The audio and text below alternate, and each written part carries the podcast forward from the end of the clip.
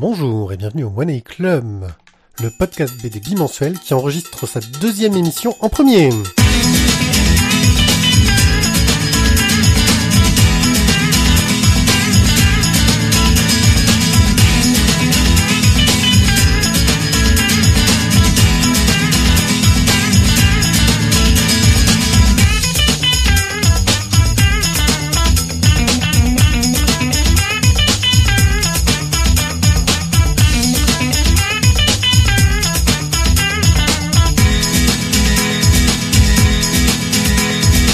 Bonjour à tous. Nous vous souhaitons pour la deuxième fois une bonne année, même si pour nous c'est la première, car euh, les aléas de l'enregistrement, du direct, de toutes les choses étranges de la vie, de l'univers, du reste et 42 font que cette émission est la première que nous enregistrons de l'année, même si vous l'entendrez en deuxième. Pour cela, je suis accompagné de mon acolyte de toujours, de mon acolyte de cœur. Nous avons décidé de reformer une petite équipe soudée, serrée aux côtés de la bienveillance de la nouvelle année. Euh, je dis bonjour à Thio. bonjour Thio. Hello et oui, car euh, nous sommes débarrassés de Tizak, qui a pris son téléphone portable et allé s'enfermer dans ses toilettes. Il y est caché depuis de nombreux mois. Je crois qu'il a découvert un jeu qui se nomme Terra Battle et dont peut-être il nous fera l'honneur de nous parler un jour en hors sujet. En attendant, nous avons un chouette programme que je n'ai pas devant les yeux et que je vais donc tâcher d'essayer de retrouver deux têtes. Et donc, dans le désordre, nous parlerons de Poignée d'amour de Willem. Willem qui est connu pour avoir été le président du festival d'Angoulême il y a deux ans, euh, non l'an dernier justement, parce que y a, ouais, ça, je sais plus, mais ça avait posé des problèmes. Nous allons parler de Happy Parents, de Zep. Nous allons parler du dernier de Cap et de Croc. Nous allons parler d'un livre au nom qui est super dur à retenir de tête, euh, d'Olivier K. Euh, c'est le petit théâtre. Vas-y, tu, tu l'as sous les yeux, toi. Non, mais c'est pas, c'est non, non, non, non, non. Le Alexandre K, pas Olivier. Les nuées rouges du théâtre d'épouvante. Voilà. Et enfin, nous allons parler aussi de Redskin. Redskin et notre carte bleue, notre carte blanche, notre splash page sera consacrée à Petite Coupure à Shioguni. On va encore parler de ce flanche, et dire qu'on connaissait pas ce mec-là il y a un an. Exactement. Euh, la carte blanche sera totalement hasardeuse car, comme à l'accoutumée, elle n'est pas encore enregistrée. Euh, ce sera peut-être encore Matt Manga, mais peut-être pas. Oui, nous sommes dans le mystère, dans le doute. Euh, nous sommes dans le One A Club. Et c'est pour cela que, je pense, nous allons pouvoir tout de suite entamer nos chroniques. Online Et nos premières chroniques sont consacrées au online, car nous avons changé l'ordre avant les vacances. Oui, oui, oui. Et ce online, nous allons parler de frites coca. À l'adresse fritescoca.blogspot.com au pluriel pour frites, au singulier pour coca. Alors frites coca, euh, euh, c'est des gags euh, dans l'univers du fast-food. Nous allons suivre une jeune fille qui est équipière dans un fast-food. Estelle. Voilà, c'est dessiné par Clémence et scénarisé par Dave ou l'inverse ou un mélange des deux. Je ne sais pas qui fait quoi exactement dans le lot car ce n'est que pas vraiment crédité en fin de compte. et c'est plutôt sympathique, un dessin très cartoony école américaine, je dirais. Euh, très coloré, avec plein de petites références sympathiques qui parleront sans doute beaucoup aux personnes ayant travaillé dans un fast-food. Vois euh, malheureusement, je crois que je peux dire qu'il y a énormément de vécu en fait dans la lecture de Frites Coca. Si vous avez travaillé dans les différentes enseignes euh, de fast-food, ben vous vous y retrouvez à peu près totalement. Vous retrouvez l'ambiance, les clients aussi, et toutes les conneries que peuvent sortir les clients. Alors un petit regret, euh, il y avait euh, un blog qui a parlé de ce, apparemment c'est une amie à elle euh, qui fait la, Clémence qui fait le blog, c'est une amie d'une autre blogueuse dont j'ai oublié le nom mais qui faisait un truc qui parlait d'histoire de cul et je pense qu'elle pourrait faire un crossover pour parler de ce qui se passe réellement dans les coulisses des fast-food. Elle pourrait faire les histoires de cul dans les fast-food parce que là ça c'est un truc c'est c'est c'est gras. J'aurais plutôt dit que ça faisait penser à un sop mais ouais ouais on peut dire que c'est gras ouais c'est C'est grave. Euh, donc voilà, fritcoca.blogspot.com. L'autre blog euh, va encore parler à Thio, même si maintenant il s'est un peu éloigné euh, de ces années-là. c'est une année au lycée par Fabrice R, qui est hébergé sur la plateforme du Monde, où Fabrice R nous raconte avec joie et bonheur les joies d'être prof, je crois qu'il est prof d'histoire géo au lycée. Et tout le monde sait que les profs d'histoire géo au lycée. Je me souviens de ces trois heures d'histoire géo le vendredi après-midi alors que j'étais en S. Je me souviens de ces parties de belote et de magic endiablées que cela avait entraîné et de toute l'histoire que j'ai apprise euh, et que je rattrape depuis avec Temporium. Donc, euh, Mais c'était non, c'est c'est c'est c'est c'est bien prof d'histoire géo, surtout pour les filières sciences. ouais. Donc on retrouve là un style beaucoup plus grogné, beaucoup plus classique à l'européenne. Euh, des gags plutôt courts, rarement de longues aventures, de longues histoires, mais mais quand même pas mal euh, d'humour, euh, à savoir euh, si on doit dire euh, d'un personnage historique s'il est swag ou s'il est bolos. Tu vois, c'est important à savoir. Donc plein de questions de vocabulaire de ce prof qui est confronté à cette jeunesse qu'il ne comprend pas, qui est confronté à cette histoire qu'elle ne comprend pas. Bref, c'est super drôle, c'est bien foutu et ça rappellera de, de- des années pas forcément faciles à, à de nombreuses personnes et ça rappellera leur quotidien pas forcément facile à de nombreux enseignants. Et puis en plus, il, il a, je trouve vraiment le, le- la bonne dégaine du bon vieux prof d'histoire. À la façon dont il se représente, j'espère vraiment que, que, que c'est très exagéré et mais ouais, c'est assez a- assez violent, je trouve.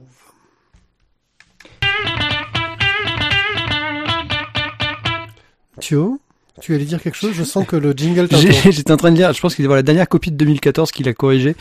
Et son notation, c'est ensemble satisfaisant, mais le style est un peu daté, très 2014. En fait, des progrès sont attendus sur ce point. C'est c'est- c'est joli. Ouais, mais je, je pense que du coup, c'est vraiment incompréhensible pour les élèves, ça. Il doit s'éclater aussi, je pense, en tant que prof, à dire des conneries. Euh, la première BD dont nous allons vous parler, selon le, le, le- le chauffeur, comme euh, le dirait euh, Thio, euh, c'est... On peut pas parce qu'elle est en bas de la pile. Elle est en bas de la pile, c'est donc Redskin. Yes Redskin de Xavier Dorizon. On va dire Dorizon, là on peut le dire. Et Terry Dodson. Ouais, avec une couverture qui... N'est pas racoleuse du tout, du tout, du tout, du tout. Alors moi non, je trouvais que justement elle avait un petit peu était un petit peu trop communiste à mon goût, tu vois. C'est surtout le, le, le penchant politique qui m'a Ah, dérangé. c'est- c'est Toi, c'est autre chose que tu as regardé donc? Ouais, C'est c'est quoi qui t'a qui t'a qui trouvait racoleur? Je, je vois pas. Le regard du personnage principal. Les yeux bleus, la brune aux yeux bleus. Ouais, non, mais voilà, c'est ça, c'est... Et ses reflets Attends, regarde. faucille. Là en fait là c'était bon. Regarde. Pourquoi je- tu, as, pourquoi tu as ta, main sur son cul? Ah, oui, Voilà. Et là je lève la main et voilà. De Voilà. suite. Ah oui.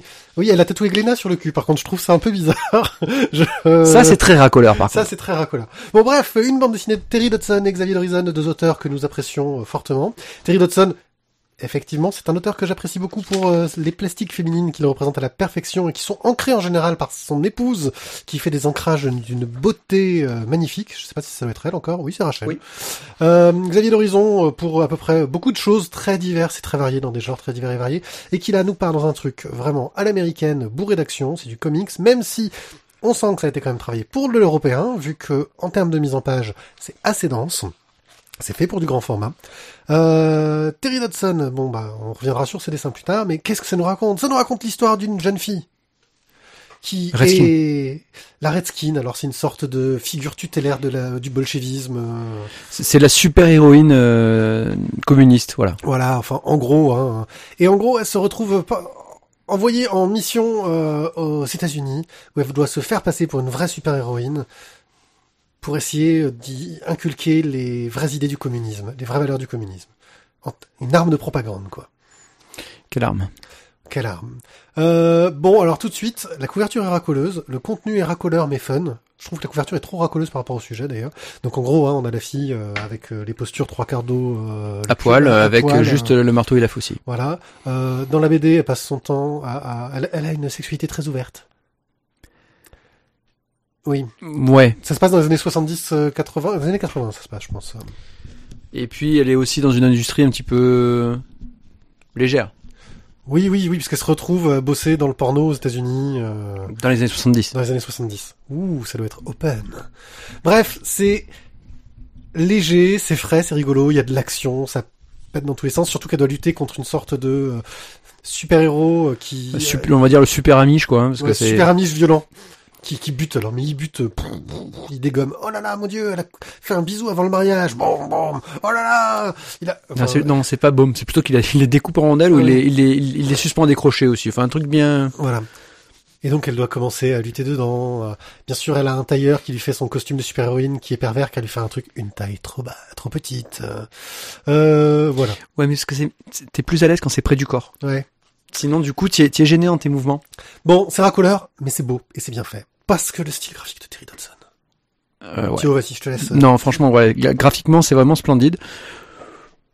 Ça fait comics, mais en grand format.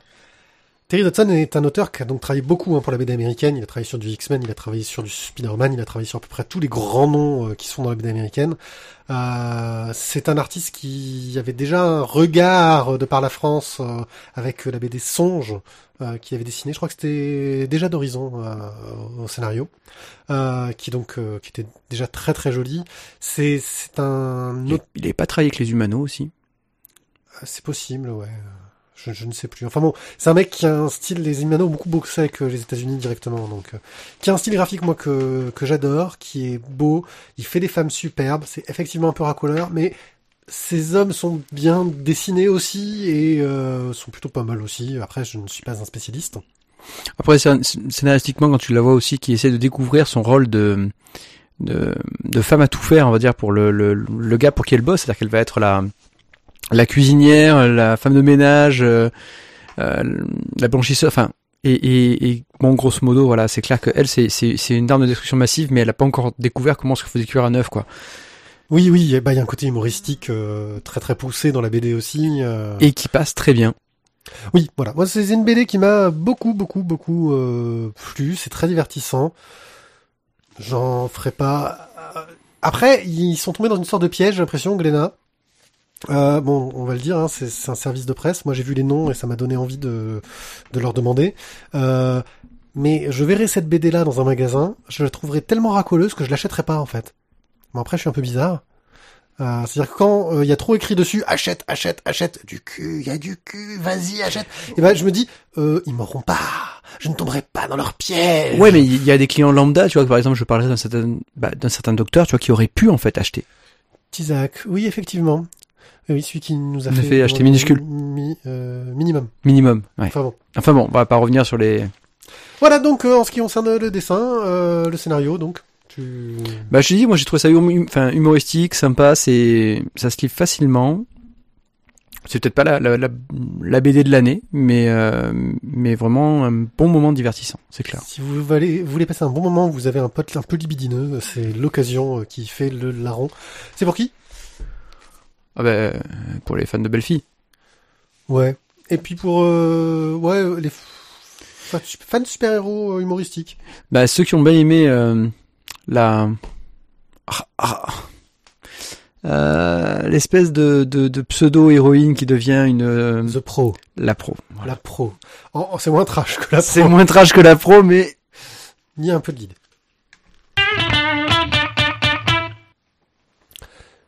Alors, nous avons profité avec joie et bonheur de l'opération SBAM qui a été lancée par euh, de nombreux éditeurs. Donc, il y avait euh, Cornelius, Ferraille et un autre dont j'ai oublié le nom, il me semble, euh, qui en gros, plutôt que d'envoyer leurs bouquins en pilon, ont eu une très très bonne idée. C'est d'envoyer leurs invendus au libraire en leur disant vous les vendez à tel prix mais nous on veut pas de retour vous, vous démerdez avec après euh, ça nous coûtera moins cher que en fait ça nous coûte aussi cher de vous les envoyer que de les faire pilonner donc autant vous les envoyer et si vous faites des sous avec, tant mieux.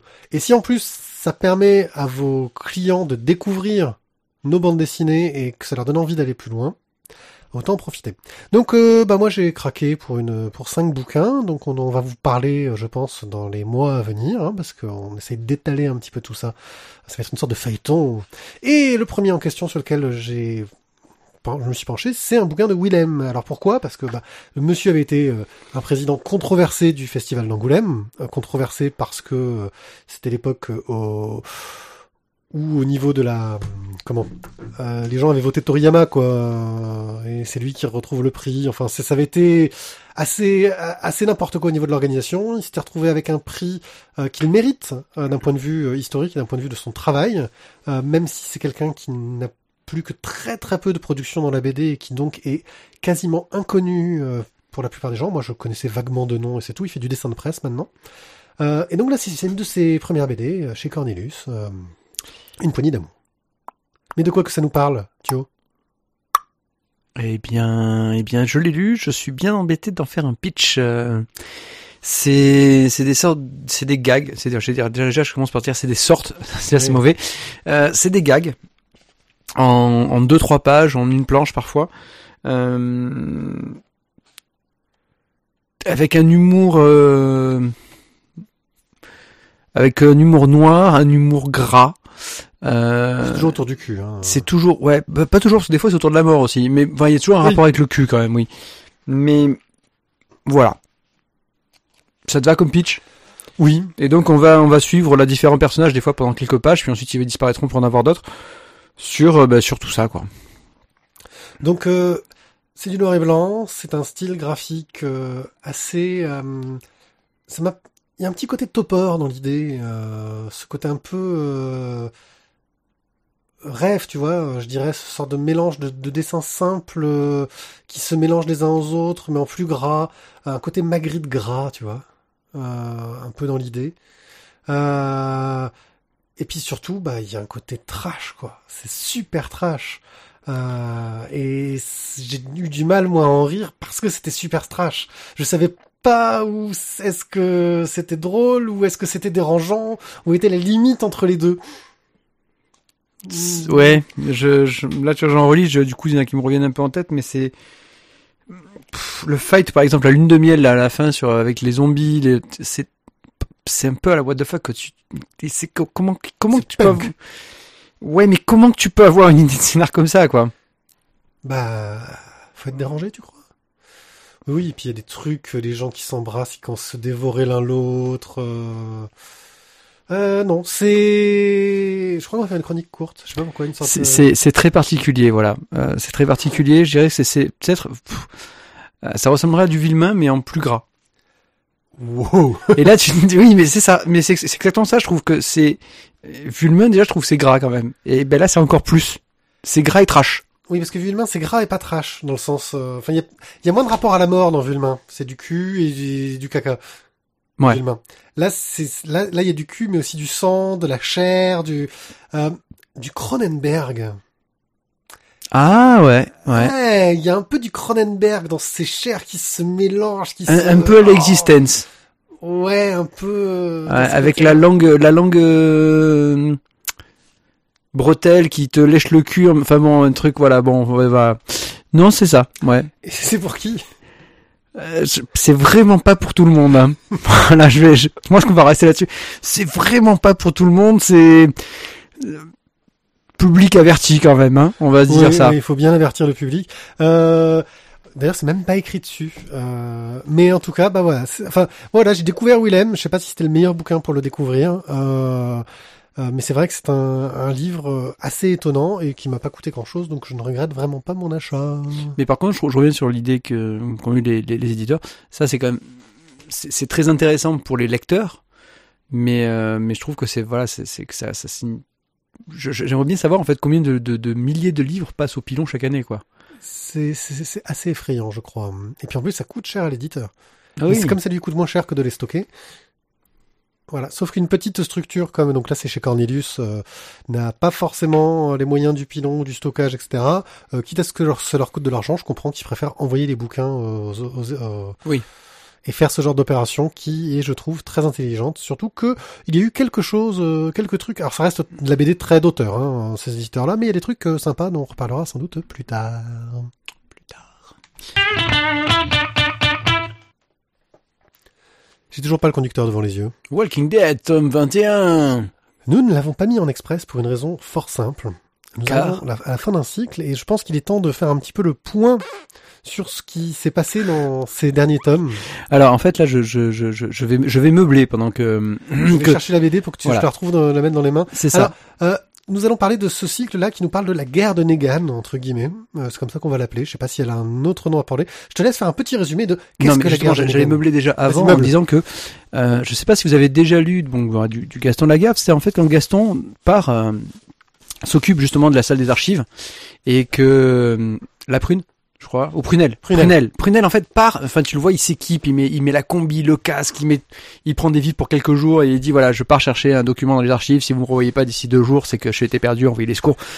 C'était un peu le regard de Pierrick par, par rapport au, au tas de bouquins qui inondent, en fait, euh, sa bibliothèque. Enfin, Oui. le canapé de la bibliothèque. Oui, il y en a la moitié à toi quand même, hein, dans, dans, dans, dans l'inondation là. C'est pas faux, c'est pas faux, ouais. Donc du coup le pitch, euh, nous en étions à ben nos les, les, les, les Rick et ses potes euh, ont, ont tenté la révolte. Euh, On reprend, reprend peut-être le début de d'expliquer les origines de la guerre de Negan et on reviendra après sur ce tome particulier. C'est Bah. vraiment essayer de faire un point. Ok, alors donc euh, Rick et ses potes vivent tranquilles dans une dans un petit bled chauffé à l'énergie solaire avec de l'eau chaude, de l'électricité. Franchement, ils sont à la wash cool quoi. Voilà. Il commence à essayer de s'ouvrir à l'extérieur. Euh, ils essayent de s'ouvrir à l'extérieur et malheureusement, enfin non, ils vont trouver, euh, je sais plus comment il s'appelle, c'est la maison sur la montagne ou la colline, la colline, Oui, la colline. la, colline. Donc ils vont trouver la colline et puis la colline, les mecs sont cool quoi. Ils ont ils ont à bouffer, ils se proposent de faire des échanges, mais là on leur dit ouais mais attendez, nous euh, on est déjà en deal avec un mec qui s'appelle Negan. Et le Negan, il faut qu'on lui file la moitié de ce qu'on produit, sinon il nous casse la bouche. Il baise nos femmes et, euh, et il encule nos chiens. Voilà. Et donc là, Et il a un rire gras en le faisant. Ouais, et il a aussi une batte de baseball euh, hérissée de, de piquant. Euh, donc bon là ils se sont dit ouais ça va pas être cool. Donc Rick forcément se dit bah dans ce cas-là moi je vais lui casser la bouche. On va pas se laisser faire par un petit con. On C'est ça. pas, ce sera pas le premier. C'est pas le premier, c'est pas le dernier, moi je continue. Et là euh, et là Rick donc va essayer et malheureusement un, un de nos personnages va disparaître. On peut le dire maintenant. C'est C'est le petit gars à la Gwen. casquette. euh, Glenn. Glenn. Le petit gars à la casquette qui justement va, va tâter de la, de la batte de baseball et va se faire défoncer le crâne Gratuitement. gratuitement. Ils ont, et là pour une fois, Rick n'a encore rien dit. C'est même pas il a tenté de faire quelque chose. Il s'est fait, il, le, il le tue gratuitement. Pour dire voilà, c'est moi le boss. C'est pour dire écoute, c'est comme ça que ça se passe. Donc, donc forcément, là, Rick euh, dit, euh, fait oui devant, et puis derrière, il lui dit, toi, je te réserve un chien de ma chienne, et, euh, et tu vas voir que je vais me venger. Ce en quoi il va déjà faire plusieurs tentatives que Negan à chaque fois va euh, contrecarrer en lui faisant une tape sur l'épaule et euh, un petit rappel à l'ordre. Attention, c'est moi le chef. Si tu continues, tu vas quand même bouffer sévère. Non, mais c'est pire que ça. Il lui dit tu sais mec, je te tuerai pas. C'est ça, Negan. Negan, c'est tu sais quoi? Je te tuerai pas. Mais à chaque fois que tu vas essayer de faire une connerie, je tuerai quelqu'un que t'aimes bien. Oui, mais en l'occurrence, à chaque fois, il a dit ça, mais il n'a tué personne. Oui, oui, oui, c'est vrai. De l'entourage. c'est- Ça, c'est le truc qui te. Voilà, c'est c'est qu'à un moment, il- on a on a changé les règles, mais ça c'est pas grave. Euh, et puis donc, bah, Rick va réussir à trouver des alliés avec un, un mec qui euh, qui a un, un tigre de combat. Euh, non, ce n'est pas Musclor. Euh, ils vont trouver des, des alliés pour justement. Oui, un autre euh, groupe qui do- donne aussi un tribut à Negan et qui veut se rebeller. Voilà, et où ils vont aussi trouver un, un, un mec qui fait qui joue double jeu et qui qui veut qui veut se venger de Negan parce que Negan en fait euh, est avec sa femme. Et En fait, il a il a pris la femme du gars dans euh, dans son harem personnel. Ouais, il lui a un peu fracassé la tête aussi. Avec un fer à repasser. Oui. Oui, parce que c'est comme ça qu'il fait payer les gens. Euh, et donc voilà, donc bah, Rick réussit à, à faire une sorte de coalition. Ils vont essayer de tuer Negan. Et, Et ça va partir en vraie guerre. donc ils, ont fait déjà un premier raid chez Negan qui n'a pas bien fonctionné. Negan a fait une représaille où il est venu en fait euh, avec une, euh, je sais plus comment elle s'appelle, qui, qui, enfin une, une habitante de, enfin une, une fille de l'équipe de Rick et il lui rend en fait, mais il l'a rendu zombie. Donc euh, C'est gentil. c'est gentil, c'est sympa. Et là, en fait, il lui balance des grenades plein la gueule et il fait péter des maisons et il fait brûler une partie du, du village solaire. On arrive au tome 21. Où là, c'est vraiment le début de la guerre. Où euh, Rick est en train d'organiser un plan pour attaquer. Negan a décidé qu'il allait peut-être être temps qu'il arrête de- d'être trop trop sympa et qui qui, qui rase un peu tout, tout ce petit monde. Euh, tout en gardant dans l'idée qu'il veut garder Rick vivant parce que il veut que Rick voit bien que Negan va raser tout ce petit monde. Euh, euh, on sent aussi que Negan quand même a une petite affection pour le fils de Rick parce que c'est un petit con comme Negan pouvait l'être, j'imagine. Moi, c'est l'impression que ça me donne. Ouais. C'est le côté humain du personnage, c'est c'est le sa réaction au fils de Rick. Euh... Ouais, ouais, ouais. C'est. Toi, ça t'a choqué? Moi, je trouve que c'est ce qui rendait Negan un peu plus euh, humain entre guillemets. Euh, et puis, bah là, on assiste vraiment bah, à la guerre. euh, bah, ils ont un plan. Dans le tome précédent, euh, Rick a fait "Écoutez, oh, on a un plan." Il est trop bon notre plan, mais comme là on a une occasion, on va en profiter. Qui bien entendu foire. Et donc ils se retrouvent bah, à essayer avec euh, la dernière ultime recours de leur plan de la mort à devoir s'en sortir. On va pas vous raconter comment se finit la guerre. Ouais, mais encore une fois, on, on a changé les règles. Euh, mais euh, on va vous raconter un peu euh, Trop ce qui nous a plu. trop et de discussions. Trop de discussions toujours. Ouais. Tu vois, il faudrait un côté un petit peu mal. Tu vois Mal dans Firefly. Quand le, Malcolm Reynolds, euh, Voilà. le héros de Firefly, la série. quand, quand le gars il lui dit, euh, tu sais quoi, euh, tu me laisses partir, c'est pas grave, je reviendrai et je te tuerai. Blanf Il le fume. tu te vengeras un jour, ah ben je te tue. Rien à faire. Voilà, c'est ça qu'il doit faire. Alors, Et effectivement. ils le font plus. Mais bon. Oui, le truc, c'est qu'il y a aussi le problème qu'il y a, entre guillemets, par rapport au premier Walking Dead, c'est qu'ils commencent à s'organiser en société. Et que donc, ils sont obligés de commencer à mettre en place des règles, des lois, et à respecter ces règles qu'ils veulent imposer aux autres. Oui, mais sauf que tu dis pas qu'ils imposent une règle ou une loi. Il y a pas, il y a encore même pas, il y a, il y a, il y y a même pas l'once d'un début de pseudo société quoi. Ouais, si, quand même pas mal, hein. Mais c'est comparé- féo- c'est féodal quoi. Oui, oui, on est encore dans du féodal, mais ça reste... euh, Et, euh, et- et dans le féodal, la loi c'est qui? La loi c'est le roi, c'est tout. Et là, le roi c'est Rick, donc il fait la loi qu'il a envie. Sauf que Rick, au fur et à mesure, il est en train de changer les lois qu'il édicte.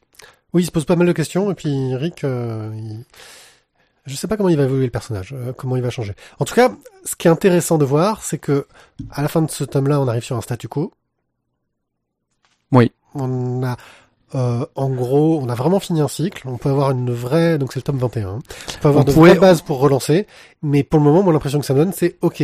euh, L'objectif des tomes suivants, ça va être ouvrir les voies de communication, euh, sécuriser les routes, euh, retenter, les, euh, remettre en place des échanges commerciaux, euh, remonter une putain de société euh, qui fonctionne avec tous les problèmes de société qu'il va y avoir. Se retrouver plus avec les problématiques qu'on retrouvait assez rapidement d'ailleurs dans Y le dernier homme, en termes de survivalisme.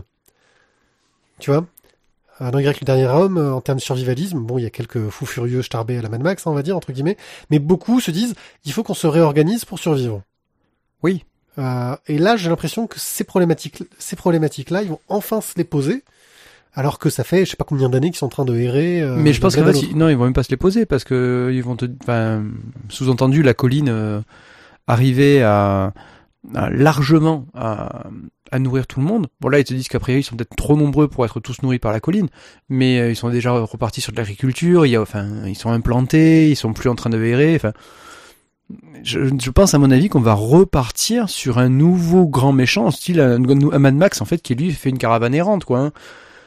Le, le seul truc que moi que je trouve bien, euh, vraiment bien dans ce cycle-là, c'est que euh, il ne fait pas comme d'habitude. C'est-à-dire que ça faisait euh, sur les 21 précédents tomes, à chaque cycle, Rick construisait un groupe. Alors il commence par deux personnes, par trois personnes. Ils se font tous manger la bouche et il repart à zéro ailleurs. Il remonte un groupe. Oh, il y a quatre personnes de plus. Ils se font manger la bouche et ils recommencent ailleurs. Et c'était non-stop comme ça.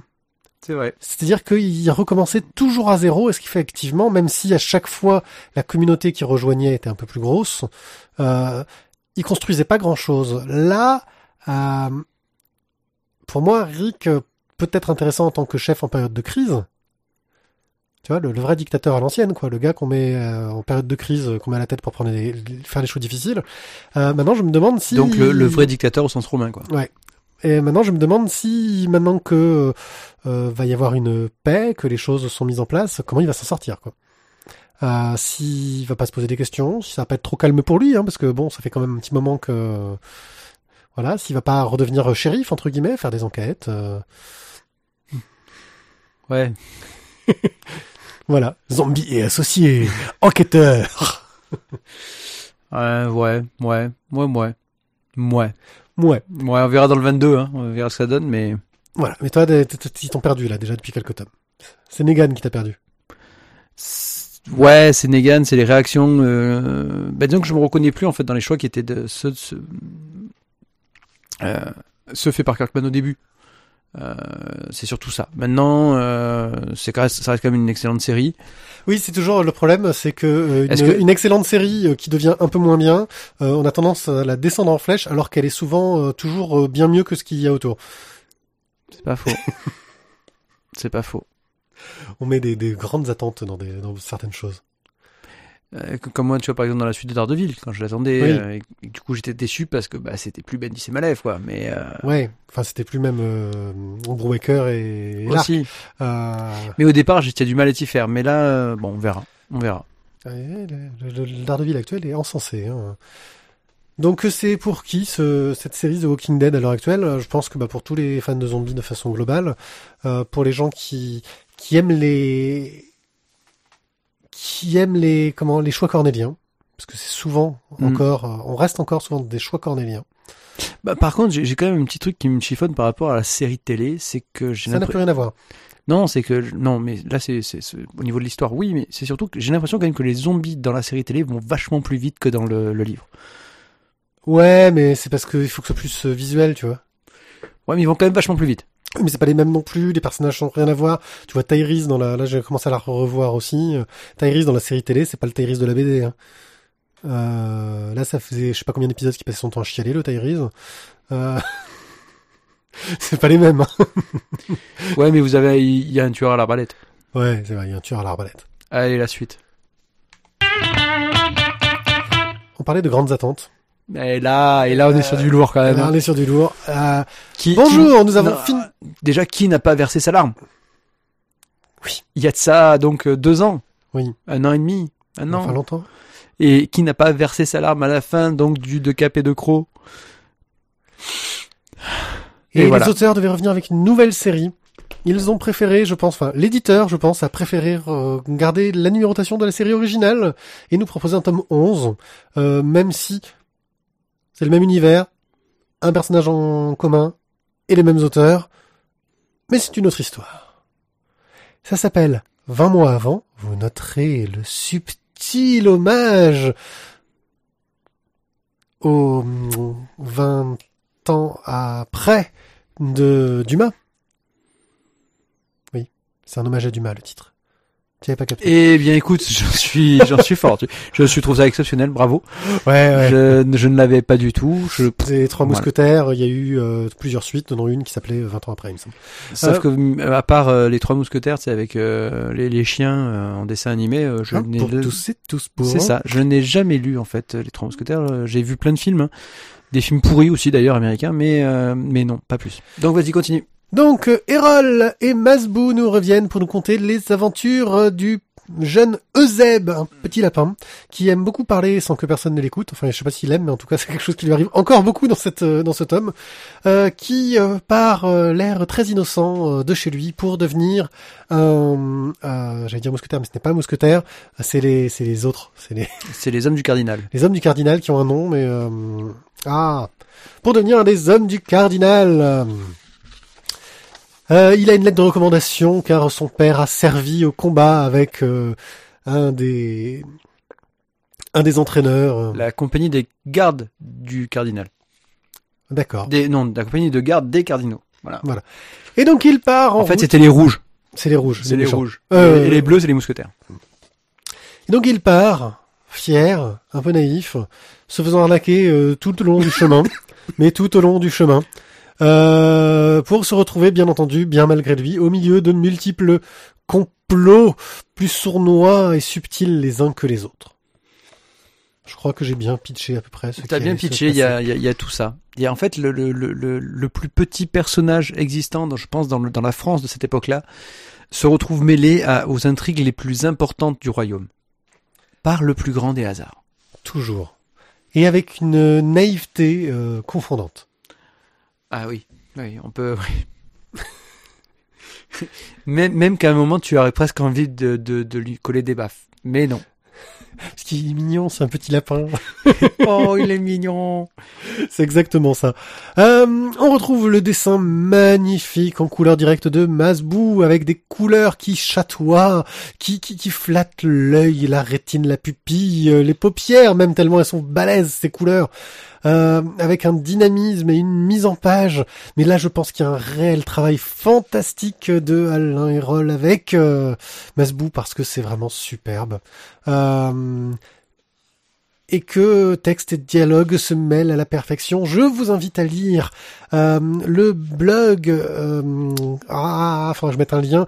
euh, un blog qui fait de la critique de bande dessinée, de l'analyse de bande dessinée, qui dresse quelques planches en parlant de, Cap et de Croc, qui montre à quel point le travail euh, de lien entre l'image et le texte chez Erol et Masbou est fantastique. On retrouve ce langage, mais si, si beau, si, si Bah, dis- disons que t'as du texte, quoi. Là, t'es pas. hum, Oh, mais c'est bien écrit. Ah, c'est très bien écrit, mais t'as vraiment du texte. t'as du texte lourd, quoi. Je veux dire, des gens qui parlent euh, avec des, des, des, enfin, des, des salamalek dans tous les sens. Ils te font des tonnes de, de, de mots pour te dire un truc tout con. Euh, mais ça reste lisible et agréable à lire. C'est ce qui est pas évident. Et puis il y a de l'humour dans la façon de tourner les choses, on pense un peu à ridicule, euh, le film. Euh, clairement. Voilà.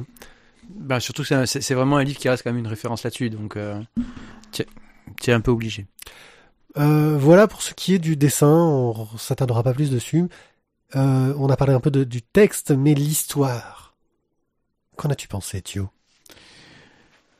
Euh, alors, l'histoire, moi, en fait, euh, bon, la naïveté confondante de, de Zeb fait partie du personnage, le fait qu'il n'arrête pas de de, de, de, de, de piailler, de jaser tout le temps, c'est, c'est le personnage.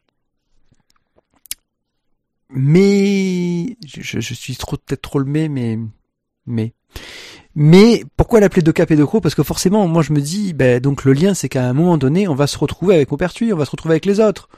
On, on va, on va rejoindre nos personnages de. Je ne pense pas. Ben oui, mais qu'est-ce que, enfin, que peut attendre tout lecteur de Cap et de Croc? Si tu racontes l'histoire de Zeb, c'est que tu à un moment donné, tu es 20 mois avant. Ben il y a bien un moment où tu seras 20 mois après. Et 20 mois après, où était Zeb? Sur la Lune. Oui. Voilà, et donc tu vas retrouver, tu- il y a un moment où tu vas te retrouver dans les mêmes histoires, où tu vas t'arrêter en fait. euh, Je pense qu'ils vont s'arrêter, c'est un diptyque hein, qui est prévu. ils vont, ils vont raconter l'histoire quand ils se rencontrent. Voilà. voilà, ils vont aller jusqu'à la rencontre et basta. hein. Je pense que ça ira pas plus loin. Ouais, mais pourquoi l'appeler de Cap et de Croc Bah, parce que s'il avait appelé autrement, ça aurait moins vendu. Mais ce qui n'est pas, je dirais, une erreur hein, pour moi. C'est juste que De Cap et de Croc, euh, euh, épisode 0, ou tu vois, un truc dans le genre, je sais pas. Trouver un truc, mais oui, non, Épisode moins 1. Ouais. Mais euh, non, non, moi ça me choque pas. Qui euh, les intentions des auteurs euh, étaient assez claires. Alors c'est vrai que si tu suis pas un peu l'actualité, etc. euh, au départ, ça devait être une série qui s'appellerait autrement. Euh, Mais ça l'a maintenant, pas, ça l'a bah, pas fait. maintenant, je comprends qu'avec la difficulté euh, dans lequel, même si j'espère qu'ils n'ont pas des difficultés eux avec euh, leur série, euh, enfin la difficulté qu'on peut avoir à vendre de la bande dessinée, euh, vouloir rattacher une BD qui bah, a des liens euh, quand même flagrants avec euh, De Cap et de Croc, quoi. Vouloir continuer sur la licence et le forte euh, du titre, euh, non, ça me gêne pas du tout de qu'ils soient restés dessus. Mais dans tous les cas, je recule. Enfin, c'est un excellent retour, on va dire, à deux capés de Croc. On, on se, moi, je pensais que c'était fini, et là, on revient dans le même monde avec toujours des idées de de, de personnages et euh, Oui, euh, des, des seconds rôles, blah, voilà qui qui qui qui qui, qui sont ex- excellents. aucun ne m'a marqué pour le moment, malheureusement. Euh, ah si, le singe, ouais, le singe mercenaire, il, il a une, une classe. c'est vrai. Et bon, leur petit péché mignon, les les pages qui se passent dans le noir, avec juste les dialogues. Oui. Qui qui voilà, qui qui finit le tome et qui est quand même encore une fois c'est c'est drôle. Voilà, tu essaies de justement parce que toi tu essaies de, de, de visualiser la chose et c'est bien mené quoi. Enfin voilà, c'est toujours aussi excellent. On revient dans le monde de de, de Cap et de Croc, même si c'est plus de Cap et de Croc. Mais euh, voilà, le petit Zab il est trop bien quoi. C'est pour qui? Bah pour les fans de Cap et de Croc. Oh, là, c'est trop facile, ça. Trouve-nous euh, en dehors de tout ça. Si t'as jamais lu de Cap et de Croc, euh, déjà tu peux commencer par celui-là en plus, euh, tout à fait, sans aucun problème, je pense. Euh, tu peux le lire indépendamment de la série principale. Euh, oui. Oui, totalement. Euh, donc imagine quelqu'un, euh, voilà, pour qui? Pour les fans de petits lapins, de petits dessins mignons. Les amateurs de beaux verbes. euh, ouais, aussi. Ouais, ouais. Mais il faut qu'il soit quand même grand. Là, tu vois, j'étais en train de dire, tu vois, pour les petits, mais non. Non, c'est trop verbeux pour le petit, quoi. Ouais.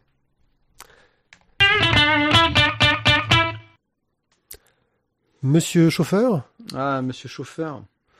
ah, Au lieu de jouer à Boom Bleach, là. En pleine émission, en pleine émission, là. Et ouais, parce qu'en fait, ma, ma truc a vibré, je suis désolé. Ouais, ouais, c'est ça. Euh, eh bien, nous allons parler donc d'un ZEP. Ah, Happy Parents Commençons tout de suite, ce sont les histoires, les gags en une planche de Zep. Euh, il y a eu déjà euh, Happy, euh, Happy Sex. Happy, Rock. Gu- et Happy Girls. Happy Alors- Girls, euh, on l'a pas vu, je crois. Si, on les a vus, parce que Happy Rock et Happy Girls sont des euh, rééditions d'autres bouquins qui avaient un autre nom avant, euh, et que j'ai d'ailleurs, euh, qui sont plutôt rigolos. Et lorsqu'ils ont sorti Happy Sex, euh, bah, ils ont ressorti les deux autres avec la même maquette, la même couverture. Et donc là, ils sortent dans la même série Happy Parents, ils utilisent pas la même maquette. Et ça, c'est trop nul. Je suis désolé, mais euh, au niveau de la couverture, le bouquin, tout ça.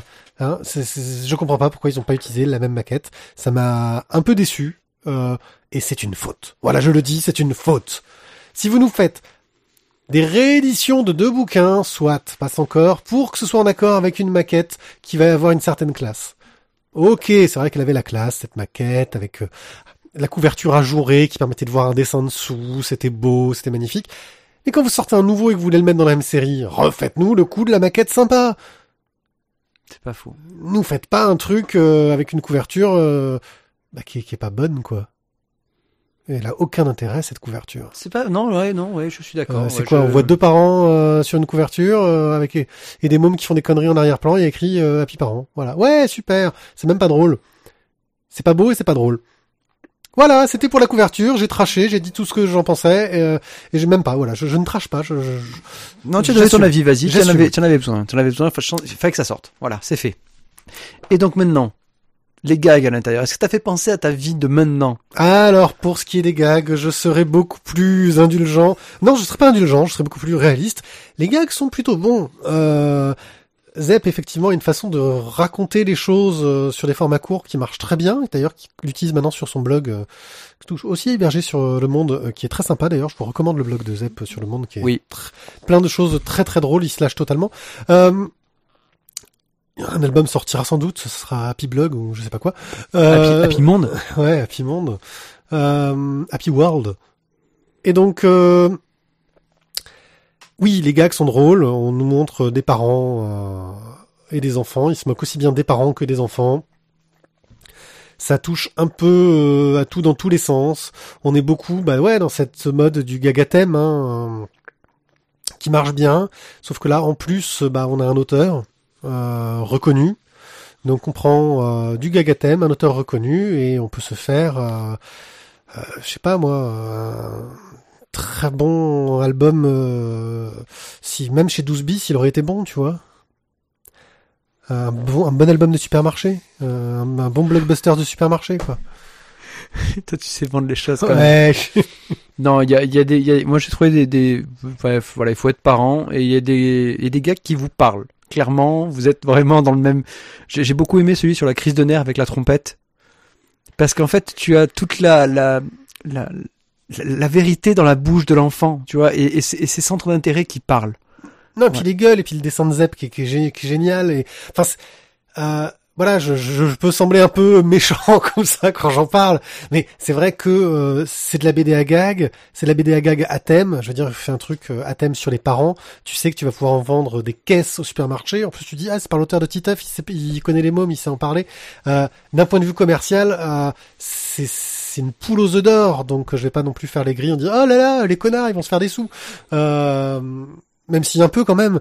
Euh, Oui, mais ouais, mais en même temps, il faut passer gratuitement non plus, quoi. on va pas leur en vouloir. Euh, mais voilà, bah, je regrette qu'il n'y ait pas eu cette démarche artistique entre guillemets jusqu'au bout, d'avoir un bouquin qui rentre dans une collection, qui suit une maquette, euh, et d'avoir fait une couverture euh, qui, je pense, va plus parler euh, pour vendre dans un supermarché. Euh, que s'ils avaient fait la couverture euh, De- qui était des- jolie euh, dans les thèmes précédents. Ouais. Voilà. Malheureusement, je ne peux que valider là-dessus. Euh, alors que ça reste un album sympa euh, et, et c'est moi qui suis aigri pour le coup euh, sur des, des petits détails à la non, con. mais tu peux, tu, tu as le droit d'être aigri. euh. Non, mais puis voilà, il faut, faut pas hésiter. Quand Surtout que j'ai choses- rigolé en plus en le lisant ce, ce truc quoi. De merde. Non parce que j'ai rigolé, je rigole pas de la merde moi. Je suis pas comme vous monsieur. Je dis pas en lisant du Zep et du Thébo. D'ailleurs je note les clins d'œil nombreux à ses potes, euh, dont la blague sur le caca. Euh, le mec un t-shirt Captain Biceps. Il y a une blague sur le caca et le papa, il a un t-shirt Captain Biceps. Et Captain C'est celui- Biceps, C'est celui qui c'est joue le- au foot avec la, la couche? Oui, et Captain Biceps, c'est le Exact, personnage qui a été créé par Zep et Thébo, et Thébo il fait que des blagues avec du caca, et je pense qu'en plus c'est une caricature de Thébo, mais j'ai jamais vu Thébo, donc je peux pas le dire. Euh, donc je pense qu'il y a quelques clins d'œil comme ça rigolos dedans pour les BD fils. Euh, voilà. C'est pour qui? Pour les parents qui vont faire leurs courses au supermarché. Ouais, pour les parents qui, va, qui vont pas au drive. ouais, c'est ça. Voilà, non mais ça reste sympa. Euh, Happy Parents de Zep chez Delcourt. Et donc maintenant, nous allons vous parler de Les Nuits Rouges du Théâtre d'Épouvante d'Alexandre K, paru chez Tanibis. Tanibis, un petit euh, éditeur que j'aime bien. Euh, J'avais adoré il y a quelques années euh, euh, une bande dessinée par un des auteurs. D'ailleurs, il doit traîner derrière par loin parce qu'il est à proximité, à portée de main. Euh, truc astronaute, le dernier astronaute, je sais plus quoi. Enfin, Oui, ça dit quelque chose. qui était magnifique euh, et qui sort toujours euh, rarement quelques petits bijoux. Mais quand je dis rarement, c'est parce qu'en fait, ils ne sortent des BD que rarement et ils vont toujours chercher dans des trucs un peu bizarres, un peu barrés et souvent de qualité. Et je dirais que avec euh, cet album-là, malgré son étrangeté, et nous y reviendrons dans quelques secondes, il y a une certaine qualité. Mais de quoi ça nous parle, une nuit rouge du théâtre d'épouvante, euh, mon cher Thio? Ouais, je sais, je viens de t'envoyer une patate chaude dans les mains. Alors, nous Euh, allons donc parler, euh, donc, nous suivons deux personnages, euh, Elena et un épouvantail qui porte un nom que je ne me souviens pas. Euh, et ils sont obligés de fuir parce qu'ils ont commis un crime et ils vont se retrouver en fait à vivre dans un cimetière. Euh, dans ce cimetière, on va s'apercevoir en fait que les morts en fait bah, vivent dans le cimetière tranquillou quoi, hein, pendant que les vivants euh, ne sont pas là et dès que les vivants sont là, ils se cachent et ils font leur vie de leur côté. Et quelques Et- vivants rejoignent aussi ces et morts. quelques vivants euh, vivent sympathiser. Voilà, viennent viennent vivre là parce que c'est cool quoi finalement.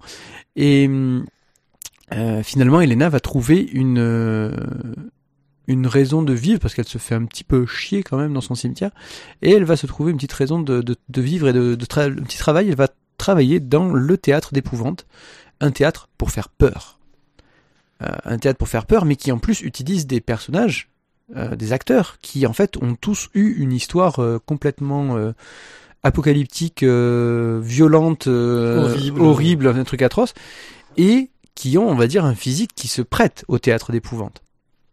Des frics, des monstres. Ouais, ouais, mais du vrai monstre. Hein. Et voilà, ça fait un bon pitch, je vais pas non plus en raconter trop. Ouais, non, c'est pas mal. Et donc, globalement, on va avoir euh, plusieurs petites histoires, toujours liées euh, par euh, ces deux personnages principaux, qui vont nous raconter bah, les origines, entre guillemets, de chaque euh, créature.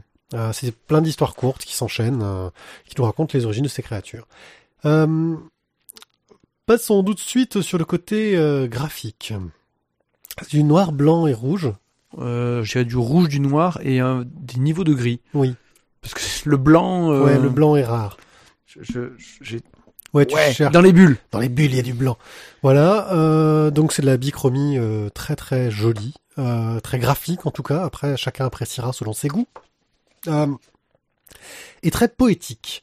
On est vraiment dans un dessin très onirique et poétique. Euh, on retrouve un peu ce, Garrigue, il s'appelle euh, l'épouvantail. Oui. on retrouve un peu ce côté euh, ah, je, je- ces trucs d'épouvante euh, expressionniste allemand.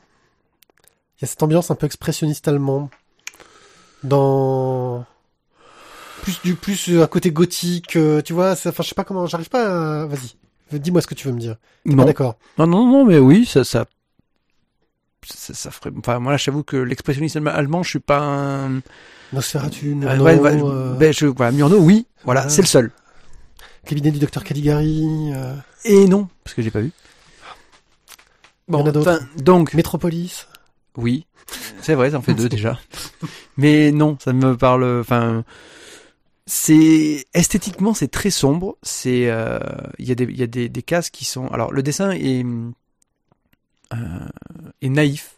Alors, dans le mot naïf, je veux pas te dire qu'il est euh, euh, que tout le monde peut le faire, qu'il est super simple.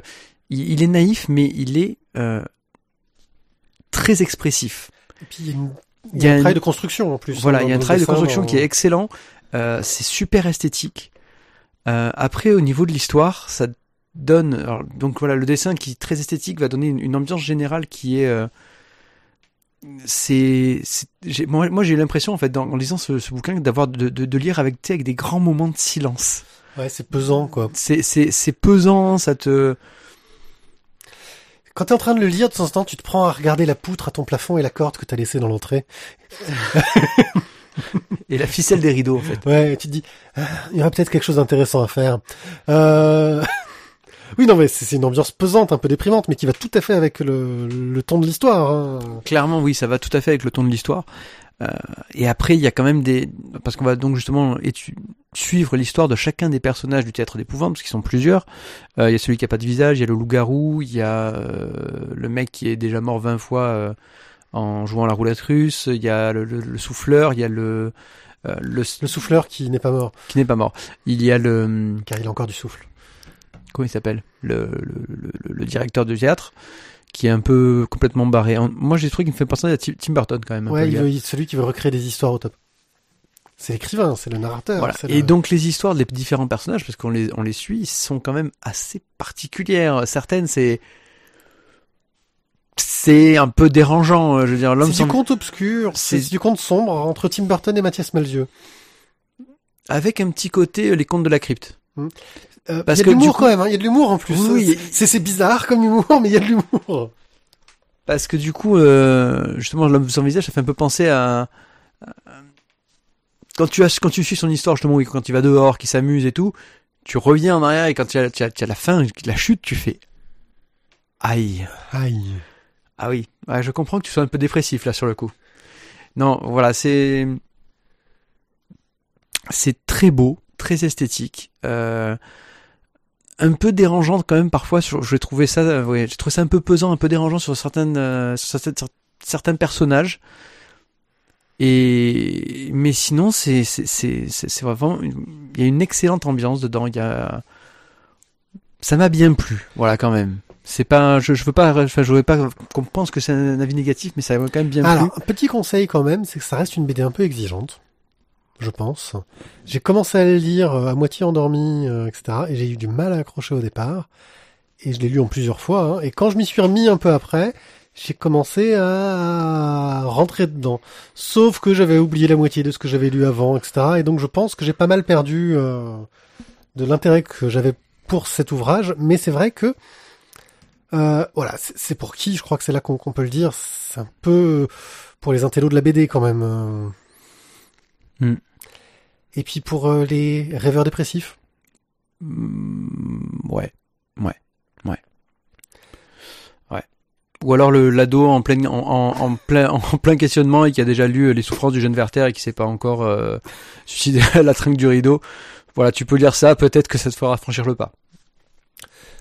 Bonne idée. Bonne idée. Offrez ça à votre enfant dépressif. euh. Voilà. Et après, lisez Happy Parents. Super. Ouais. Carte blanche à Matimonga. Hello. J'espère que nous aurons un enregistrement beaucoup plus calme que la prochaine fois. Eh, c'est sûr, salut pied. Alors pour ce- cette première carte blanche que tu nous consacres cette année, tu veux nous parler de Pandora Hearts, dont tu nous avais vaguement sous-entendu qu'il fallait que tu en parles la fois précédente. Tout à fait. D'ailleurs, je profite de ça pour euh, souhaiter une bonne année à tous nos auditeurs. Ouais, nous on a Parce que je pense faire. que vous l'avez déjà fait euh, Ouais, je au pense. début. Hein. Après, ah bah, c'est la magie de... D'enregistrer un 21 décembre. Tout à fait. Tout ça pour dire que oui, en effet, je voulais parler de Pandora Hearts parce que c'est, euh, je voulais parler de ce manga-là et je renverrai euh, vers euh, le, le discours que j'ai tenu sur Horazawa euh, parce que c'est typiquement un manga où euh, à chaque page ou à chaque fin de chapitre ou à chaque, euh, chaque très très très fréquemment dans un même volume, je me suis retrouvé à me dire oh merde, ça je l'avais pas vu venir. Mais que de quoi que ça nous parle, Pandora Hearts? C'est un manga qui nous parle d'un certain euh, Oz Vessalius, hérité, héritier d'une grande famille euh, noble. C'est, ça se passe dans un environnement, on va dire, euh, j'allais dire médiéval, mais euh, un peu, un peu médiéval, euh, bon, médiéval fantastique, ça c'est sûr, mais Ouais, de ce que je vois des costumes, ça- de ce que je vois des costumes, ça fait quand même plus euh, début, début dira. dix- 19e, ouais, hein, tu vois, ouais. Début 19e. 19e, ouais, je dirais ça ouais, aussi. Ouais.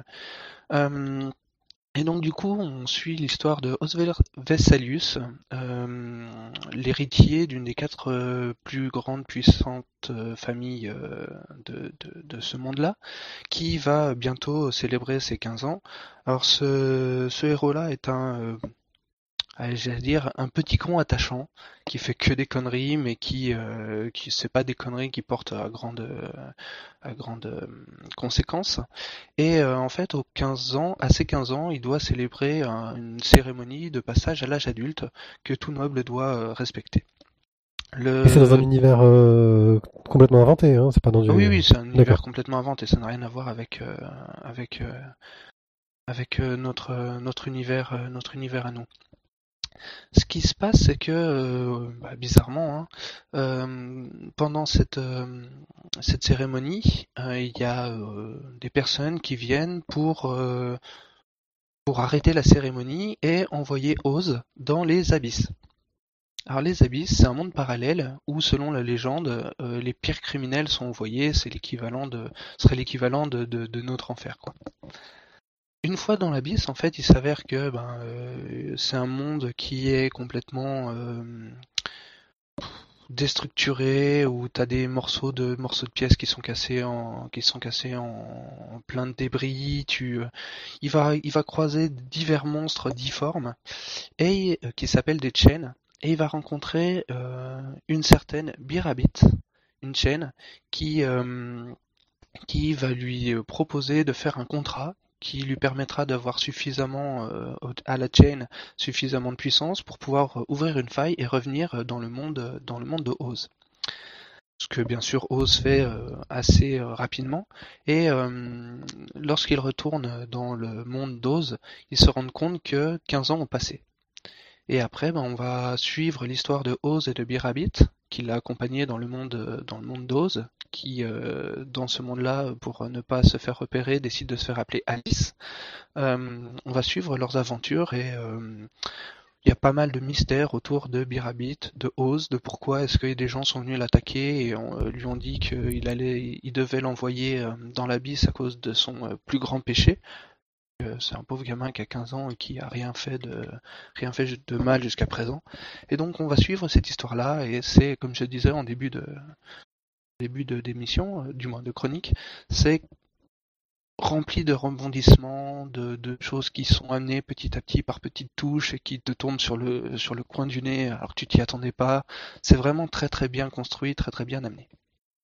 Euh, tu vois beaucoup de références Oz, Alice, euh, etc. Euh, c'est volontaire, ça a un oui, sens c'est volontaire. Le, la mangaka qui a fait dessiner ce, ce, manga, qui s'appelle d'ailleurs Yun Mokizuki, euh, a clairement dit qu'elle s'était inspirée de, de, de, Lewis Carroll. Hein. Euh, c'est Alice au pays des merveilles, euh, de l'autre côté du miroir. En gros, typiquement, elle reprend beaucoup de noms, beaucoup de traits caractéristiques, tous les tous les chains qui sont qui sont présents dans le dans le monde ont des noms de qui viennent de qui viennent de d'Alice au pays des merveilles. Tu vas trouver le, le chat Cheshire, tu vas trouver Jabberwock, tu vas trouver euh, la Reine de Cœur. Euh, voilà, dans une ambiance un peu plus sombre quand même.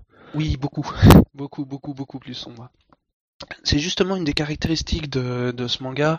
Si je devais le, le caractériser, euh, ah, bien sûr il y a le côté fantasy, mais je mettrais limite un petit côté thriller psychologique quoi. Et avec. Parce que, oui, vas-y. Il y a, y a, là, il y a quand même 22 tomes euh, qui sont parus en France. Je sais pas combien ça donne en VO. Euh, 22, euh, je crois aussi. Je crois qu'ils sont à 22 aussi au Japon. Ouais, sur le site de Kiyun, l'éditeur. Euh, voilà. Euh, donc c'est suivi de près. c'est toujours en cours. c'est toujours en cours, mais on arrive vers la fin là, je pense. Est-ce qu'il y a des arcs narratifs nets? Non. Non, non, c'est vraiment un truc qu'il faut suivre de bout en bout. Alors, il y a différentes pistes et il y a différentes, j'allais dire périodes, mais non, même pas. Il y a différentes phases on va dire. Euh, tu vas avoir différents rebondissements qui vont t'amener, qui vont amener le récit dans des directions euh, complètement euh, différentes, mais tu peux pas, tu peux pas sauter, sauter une phase.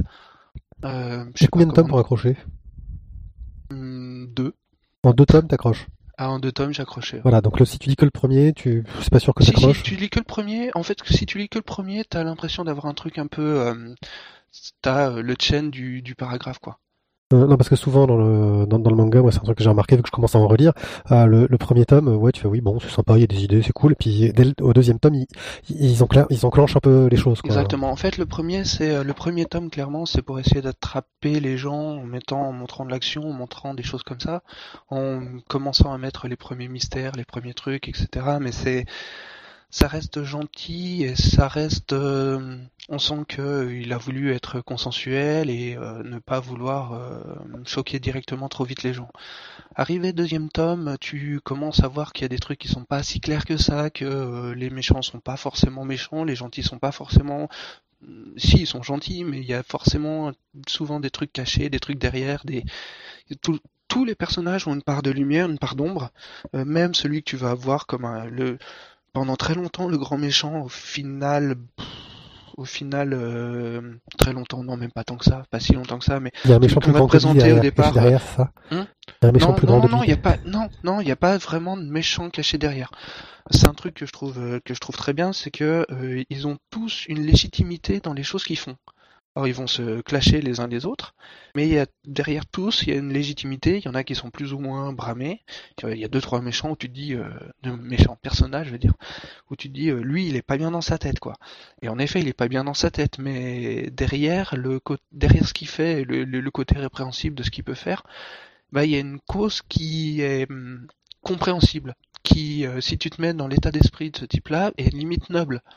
Typiquement, euh, des personnes qui vont qui vont faire des choses répréhensibles, mais c'est pour euh, pour sauver le, plus grand nombre. Mais c'est vrai quand tu vois ce qu'ils font, bah tu dis merde quoi, parce que bah il y a une personne euh, vers qui tu en qui tu t'es attaché, qui qui du coup va mourir de la main de cette personne-là, et au départ tu as aucune aucune explication du pourquoi du comment c'est arrivé, donc tu te dis mais what the what the hell? Et en fait, tu te rends compte qu'il y a plusieurs pistes qui avaient été posées là, qui avaient été mis clairement, qui avaient été posées, mais pas, tu sais, c'était pas simplement un petit détail caché.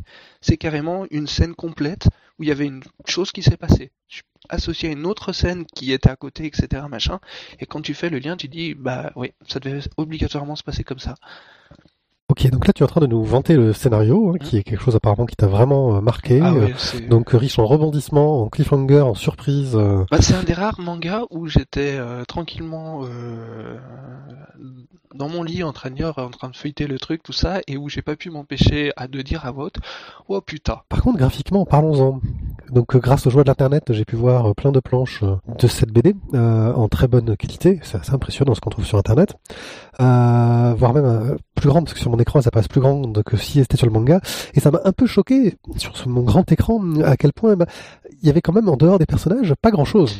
Oui, tout à fait. Et là, je te rejoins. J'aurais deux euh, caractéristiques importantes dans ce manga pour euh, sur le dessin. Bon, déjà, je le trouve, le, je trouve le très très beau quand même. Oui, non, les, les car designs sont sympas, c'est clair. Je pense que c'est très lisible pour le coup, comparé à d'autres mangas dont j'ai pu admirer euh, le, comment la richesse du dessin, euh, mais qui pour le coup était peut-être un petit peu moins lisible. Là, on a l'impression que c'est l'excès inverse. Oui, mais justement, euh, je pense que euh, il y a deux choses importantes dans le scénario et qui ressortent aussi dans le trait. C'est que le, ce qui est important, c'est le personnage et euh, ce qu'il exprime euh, dans son visage, dans son comportement, opposé au texte et de ce qu'il dit. C'est très psychologique. Euh, c'est pour ça que je parlais de thriller psychologique, c'est que tu vas avoir des phrases qui vont être prononcées par quelqu'un et en connaissant bien le personnage, en creusant, etc., tu verras que ce qui a été dit a été dit, mais l'inverse a été pensé. Et je pense que la mangaka qui a dessiné ça a préféré focaliser en effet sur tout ce qui est euh, personnage et texte, plutôt que sur le décor et sur le... On trouve assez peu de planches de décors et de, de, de paysages, de choses dans le genre. C'est pas comme un euh, euh, Vinland Saga où tu vas avoir des fois des, simplement euh, la lande qui va être dessinée pour montrer euh, la, le, le, le côté paisible d'une zone ou au contraire les, l'atrocité de la guerre. Là, ouais, tu... c'est très, centré sur les personnages. C'est très très très centré sur les personnages. Euh, Euh, et deuxième point, c'est ouais. que tu, elle se sert beaucoup du fond et de des trames pour euh, te faire sortir le côté lumineux, propre, euh, euh, la noblesse, etc., le côté beau et lumineux, par rapport à certains endroits, à certains moments où les cases sont limite sales. Tu vas avoir des, des, des, des, trames noires qui vont même sur être sur, sur en surimpression des, des, des personnages, qui vont être au-dessus, tu vois, ça va pas être le personnage qui ressort avec le l'arrière-plan sale, c'est directement le sale qui est sur toute la case. Comme si la, noirceur et la salissure recouvrait tout et euh, salissait tout, même ce qui normalement euh, euh, de base devrait être devrait être net. Je sais pas si je me fais bien comprendre. Oui. C'est oui, je vois après, c'est en voyant les images. Mais bon, clairement, ouais, c'est pas le. Donc de ce que je vois moi en tout cas, c'est pas c'est vraiment les personnages qui sont au centre, mis en avant et l'univers à côté de ça est assez graphiquement en tout cas et pas super bien dépeint, on va dire.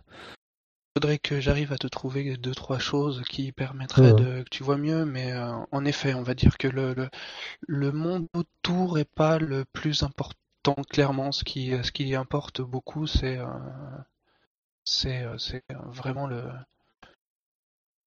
les personnages et le, les relations les relations entre eux. Ouais. C'est ça, c'est exactement ça. Est-ce que tu sais s'il y a eu un animé Oui, il y a eu un animé qui a été fait. D'ailleurs, c'est comme ça initialement que j'avais connu.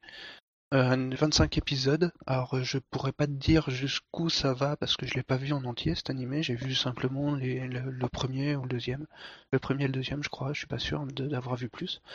Euh, animé qui date de 2009. Je saurais pas te dire si, euh, si en voyant l'animé tu vas voir les, les, les 22 euh, tomes sortis, je ne pense pas. Ou alors il faudrait qu'ils aient pris des raccourcis énormes et du coup ça deviendrait limite incompréhensible. Mmh. Je sais que les deux premiers tomes que j'avais vus étaient très fidèles au, au manga papier ou je sais pas si c'est le manga papier, euh, si manga papier est sorti avant les animés. Donc euh, les deux premiers euh, épisodes sont très fidèles au manga papier. Après, après je pourrais pas dire. Fait rigolo que je viens de voir en allant sur Wikipédia, l'éditeur japonais, c'est Square Enix. Square Enix plus connu pour ses jeux vidéo. Oui, tout à fait. Dont je suis un relativement très très grand fan. Je dirais Final Fantasy, c'est eux. Hein oui, oui, FF, ouais. Et pas que ça, mais... Euh... Ils aiment bien faire des trucs très jolis avec des histoires à rallonge, des cutscenes euh, qui te permettent de bien avancer dans des couloirs. mais je, je, ne fais que dire ce que j'ai entendu car je n'y ai pas joué. Car je n'y ai pas joué. Ah, c'est vraiment... Ah, c'est du pur troll, je l'admets. Ok, bah merci pour euh, nous avoir fait découvrir ce manga, Pandora Hearts, 22 tomes chez Kiyun. Euh, et ben j'espère qu'on te reverra très bientôt pour euh, nous parler à nouveau de tes dernières découvertes de manga. Très bien. Ciao. ciao. Merci à toi, bel inconnu, de nous avoir enjoué avec ta voix magnifique, de nous avoir mis des frissons dans tout le corps en traitant d'un sujet si important, si grave, si beau, si triste à la fois. C'était vraiment une carte blanche, magnifique. Vous aussi, si vous voulez nous donner des frissons dans le dos et nous faire hérisser tous les poils du corps, vous pouvez participer aux cartes blanches pour ça. Il suffit de nous écrire via le site La Voix des Bulles. Il y a un petit formulaire de contact qui marche, qui est beau, qui est génial. Et si vraiment vous avez l'impression que je ne vous réponds pas, c'est que je suis soit une sombre merde, soit que ça déconne. Et dans ce cas-là, passez par Twitter, par Facebook. Je n'hésiterai pas à répondre rapidement. Je vous remercie. Je vous dis à tous, bah, écrivez-nous quoi, merde. Non, non, pas. Ouais. Voilà.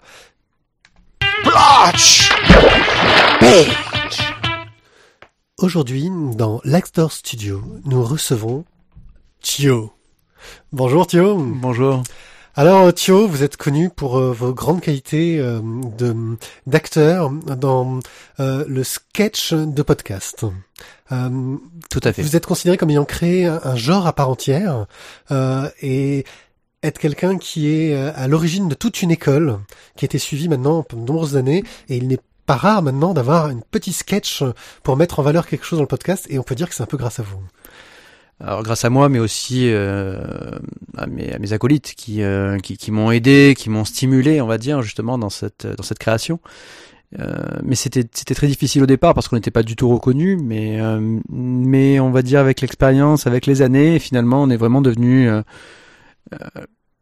la référence. Excusez-moi d'utiliser le terme, mais c'est un petit peu ça. Ce n'est pas difficile que de justement avoir cette pression de se dire à chaque fois qu'on va devoir faire un nouveau sketch, qu'il va falloir euh, se dépasser, euh, montrer qu'on n'est pas n'importe qui et que c'est nous qui avons créé le genre. euh, la Alors- peur d'être dépassé par les petits nouveaux qui débarquent. Alors, moi, ça va, je l'ai, j'ai assez bien vécu. Le docteur Tizak, malheureusement, a, bon, a fini euh, dans Astenic sur une île déserte, a, a joué à Terra Battle avec son téléphone portable, mais euh, qui n'a plus de batterie d'ailleurs. Mais, mais sinon, moi, je l'ai bien vécu. Voilà, c'est, faisable. Nous rappelons d'ailleurs que le teaser acton est toujours euh, en cours et que si vous pouvez récolter de l'argent pour lui envoyer des batteries sur son île déserte, Ou euh, un chargeur solaire aussi. ou un chargeur solaire. Euh, vous avez fait de nombreuses performances. On pense dans- notamment à votre réécriture euh, des Goonies, euh, Tout à fait. à plusieurs bandes annonces de films de guerre. Euh, vous avez une, une petite préférence pour la bande annonce, je le sens. Ouais, ouais, surtout quand on, quand on doit changer la voix comme ça et qu'on prend une voix super grave. C'est, euh, ça, c'est jouissif, oui. Euh, quelle été votre formation pour en arriver justement euh, là? Qu'est-ce qu'il faut euh, Absolument, euh, bah, de l'alcool. Absolument. Ça, c'est, c'est vraiment nécessaire, mais il faut de l'alcool sans tomber dans l'alcoolisme. Voilà, ça, c'est compliqué. Et ça, par contre, euh, Wana, il a eu beaucoup de mal. Euh, d'ailleurs, le capot de sa voiture s'en souvient encore. Mais voilà, l'alcoolisme, c'est, moche. Mais il faut, il faut un petit peu d'alcool quand même. Sinon, on peut pas, on peut pas se lancer vraiment dans, dans cette impro-là. Euh, ça reste de l'impro, il n'y a pas un travail d'écriture euh, avant, profond, parce qu'on sent quand même beaucoup de profondeur dans vos textes, un sens caché, euh, quelque chose qui, qui essaye de, de montrer que vous n'êtes pas là que pour faire rire, mais aussi pour faire penser. Là, je pense que c'est peut-être un petit peu de, de, de la branlette de cerveau. Là, il faut peut-être pas non plus aller chercher trop loin quelque chose qui n'existe pas. Et euh, on n'écrit pas, on improvise. C'est ça, le- c'est ça justement notre credo. C'est c'est ce que vous appelez être euh, un podcasteur professionnel. Exactement. C'est comme le joueur de, de le, le- le joueur de jeu de rôle professionnel. Qu'est-ce qu'il fait? Il lance les dés, c'est tout. Il y a que ça. C'est voilà, vous allez chercher au fond de votre micro euh, toute la portée de votre art. Bah, tout, tout justement dans notre, notre chef-d'œuvre, la performance que j'ai réalisée euh, en, en acteur de théâtre no quand nous avons fait euh, Petite coupure à Shugoni. Petite coupure à Shuguni. Effectivement, beaucoup de gens sont restés sans voix et complètement ébahis par, par la, la performance euh, que vous avez mis en exergue ce jour-là. C'est d'ailleurs ce jour-là que vous avez complètement dépassé vos, vos acolytes, euh, qui ont eu du mal à s'en remettre. Est-ce que j'ai compris Ça n'a pas créé des tensions dans le groupe? Un petit peu, mais euh, mais je me suis beaucoup inspiré quand même d'Amélie Nothomb qui, qui avait fait une performance justement de théâtre no qui était qui était waouh en direct à la télé ça ça ça m'avait vraiment beaucoup inspiré. D'accord. Bon, bah, je vous invite tous à aller euh, écouter cette fantastique performance de Thio euh, qui nous fait du, du théâtre no sur Petite Coupure à Shioguni. Merci encore euh, de nous avoir éclairé sur votre parcours, sur votre art et sur votre grand talent. J'espère que nous aurons l'occasion de vous revoir très bientôt à l'Actor Studio pour reparler de tout cela. Merci. Au revoir. Grâce à cette jolie passade, ce petit vent qui nous a permis de faire une magnifique chronique, nous allons parler de Petite Coupure à Shioguni et ça va être très lèche-boule de le dire que c'est de Florent Chavoué qu'on ne le connaissait pas il y a un an et que c'est trop bien. Je parlais vite là. Tu as parlé vite, mais c'est parce que c'est super rapide. Il y a plein d'actions. Il y a c'est super. Non, c'est pas ça? Si, c'est super dynamique. Il y a plein d'actions. Il se passe plein de choses. Et, et donc c'est un. Alors moi d'abord ce qui m'a impressionné, c'est le bouquin Ouais. en, en carton épais comme ça. euh, Ça me fait peur, moi, hein, au niveau de la solidité du bouquin. Mais Ouais, mais c'est joli. oui, c'est joli. Il n'y a pas de bordure. Il y a pas de bordure. C'est. euh, C'est tout lisse sur les bords. euh, tu- voilà, il y a, y a- y a C'est au pas- cordeau. Ouais, c'est au- mais c'est beau. Voilà, c'est beau. Euh, c'est paru donc chez euh, Harmonia Mundi. Philippe Piquet, Harmonia Mundi, c'est le distributeur. Harmonia Mundi, ceux qui font de la musique. tu vas pas commencer, hein. Voilà. Là, je dis ça comme ça, hein, mais c'est... Donc, euh, si votre libraire ne l'a pas, euh, qu'il le commande chez Harmonia Mundi. voilà. Et donc le pitch, vas-y. Oh, comme me Vas-y, fais-moi rêver. Moi, je peux te le faire. Voilà. Le pitch, eh bien, nous avons un jeune homme qui Kenji. a un petit restaurant. Euh, et apparemment, ce gars-là, euh, eh ben, son restaurant marche pas très bien et il a fait un emprunt à des gens pas très recommandables pour fonctionner. Et ces gens-là viennent. En tout cas, c'est ce que nous raconte euh, l'unique témoin de l'événement, une jeune fille mm, qui en parle au commissariat. Et on va se retrouver à suivre en parallèle dans une sorte de mélange complexe euh, très tarantinien. hein. On est dans du, on est vraiment dans du Pulp Fiction au niveau de la construction. Euh, les points de vue sur une même histoire de tous les personnages que l'on va croiser. Et ces personnages, ce va être la jeune fille, qui est une voleuse de manteaux. Aussi. Ouais.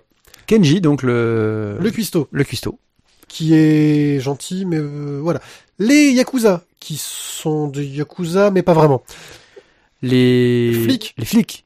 Qui sont pas forcément très compétents. Un, un duo, on va dire, avec un flic qui est qui est vraiment dans la police de proximité.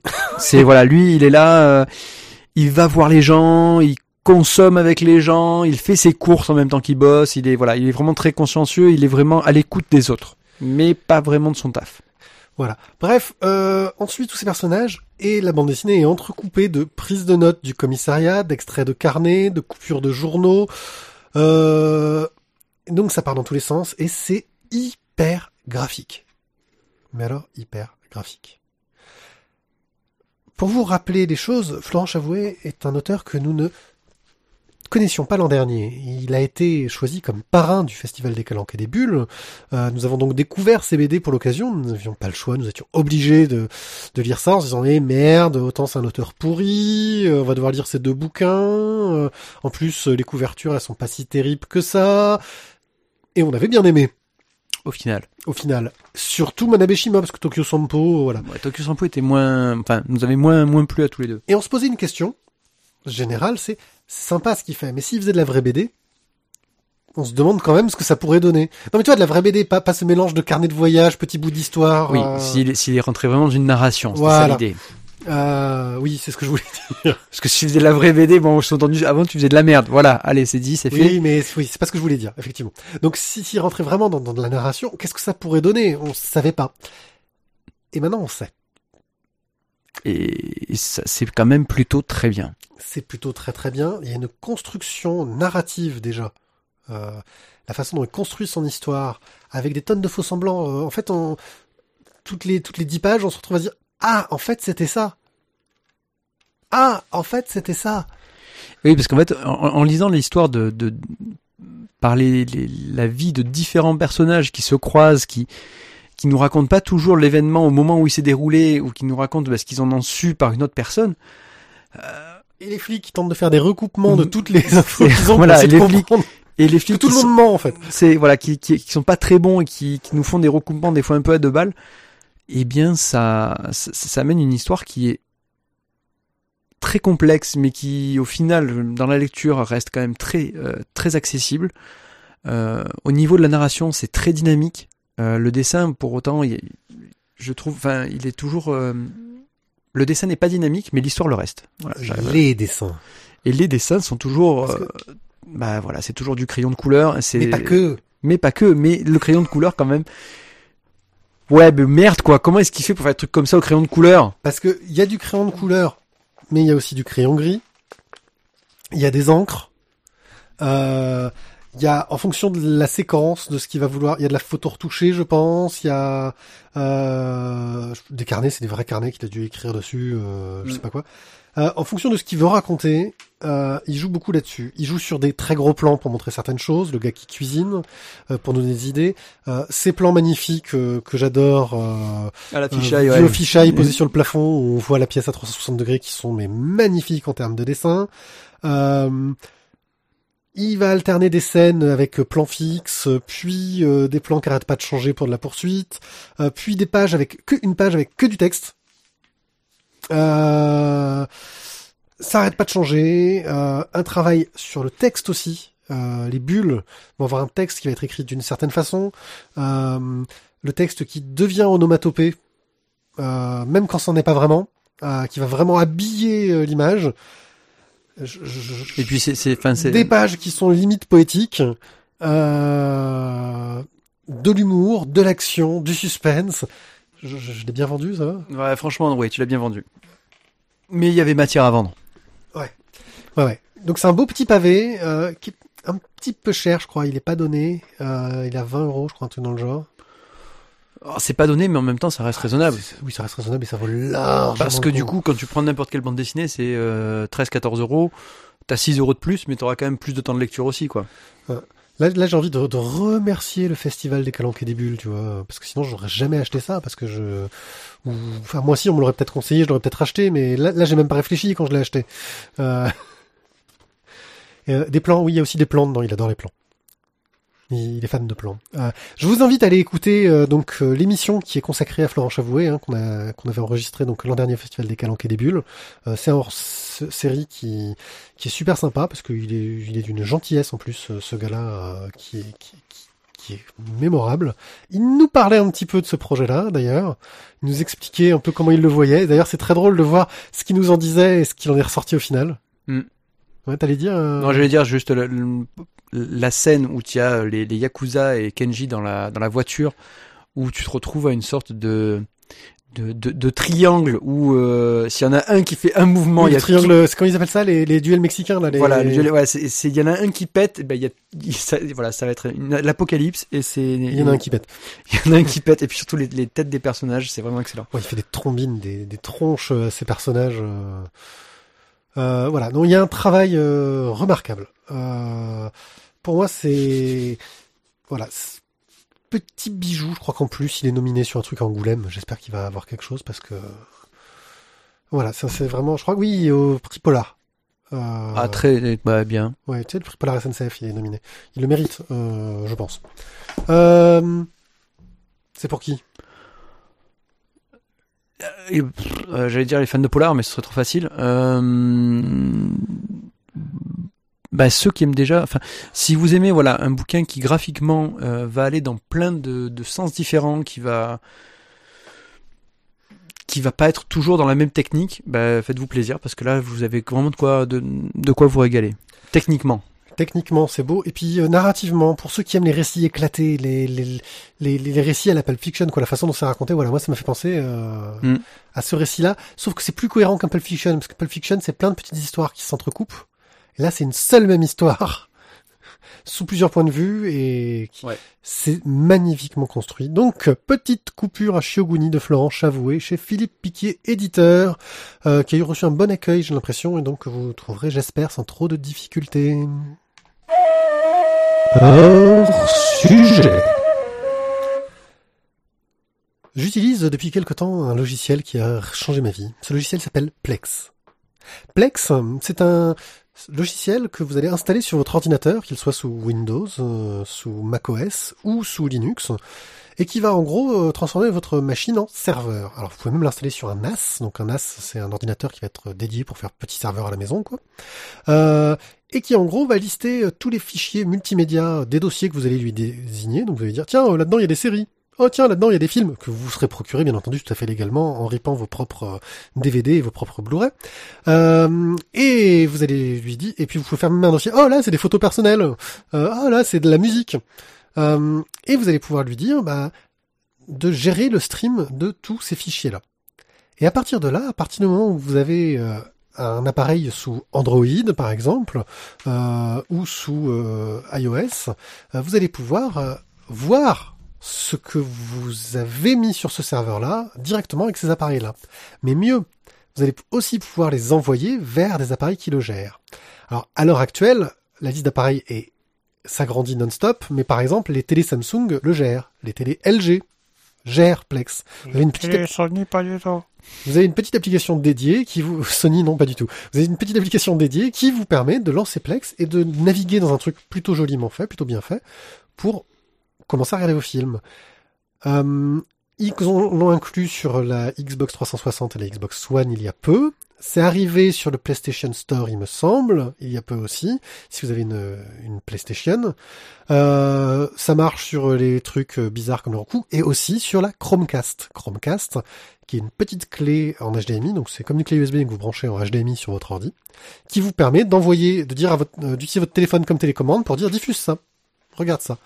Euh, ou votre tablette, votre ordinateur. Votre tablette ou votre ordinateur. J'ai testé, ça marche très très très bien.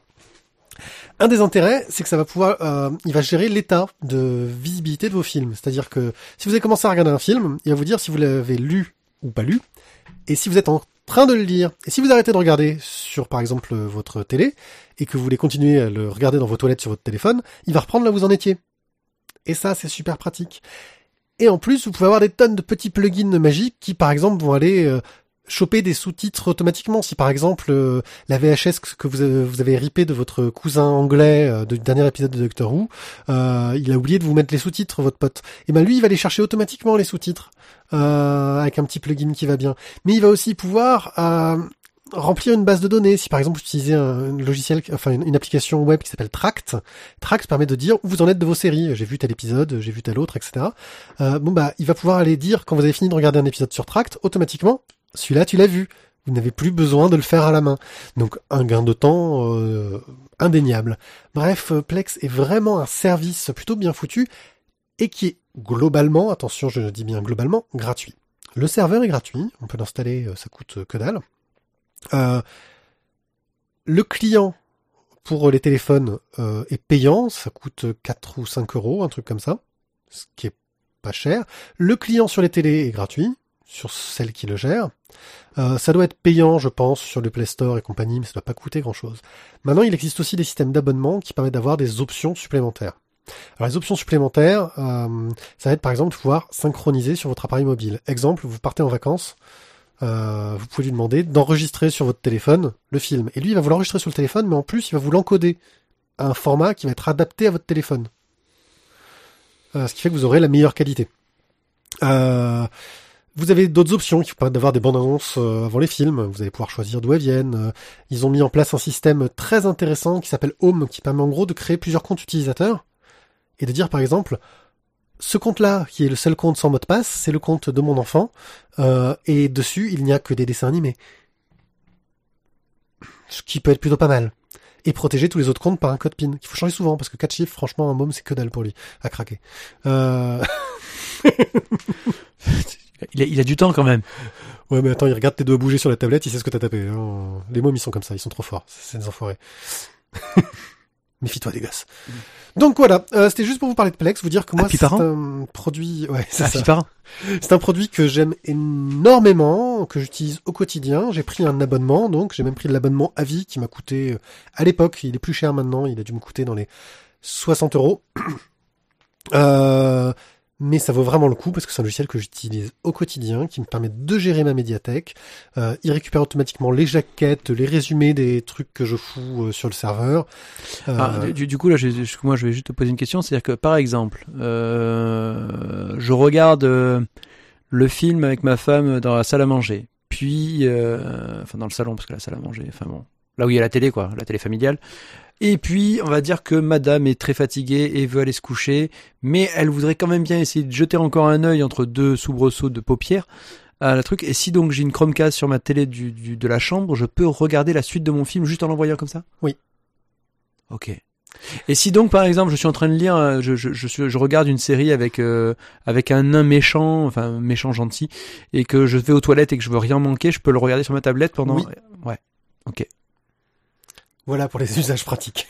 C'est-à-dire qu'en quand tu veux pas t'arrêter, c'est je veux pas m'arrêter, je veux m'arrêter, mais oulala, faut que j'aille aux toilettes. Donc du coup, tu et, tu peux l'avoir en fait en, en, en mode portable, c'est-à-dire que tu peux par exemple le lire. Euh, si tu l'as sur ta tablette, tu peux le lire dans ton train. Et en arrivant à ton boulot, parce que tu as un boulot de merde et que tu fais rien de ta journée, tu peux très bien l'envoyer sur ton PC. Ouais, alors là, c'est comme je disais, c'est les oui parce que tu peux y aller d'un n'importe quel PC. Euh, alors ça, c'est les options, euh, les options de synchronisation hein, pour euh, quand t'as pas de réseau, etc. Ça, c'est les options payantes pour que tu puisses avoir le truc sans réseau. Maintenant, tant que ton ordi où il y a ton serveur est allumé, tu peux avoir accès à ton tu peux avoir accès à ton serveur de n'importe où. Pas mal. Donc tu es en vacances, euh, voilà.